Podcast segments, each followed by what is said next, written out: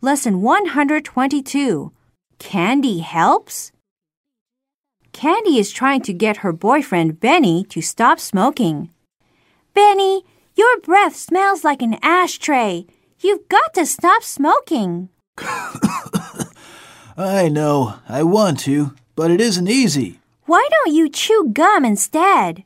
I can't. I've got false teeth, remember? Oh, yeah.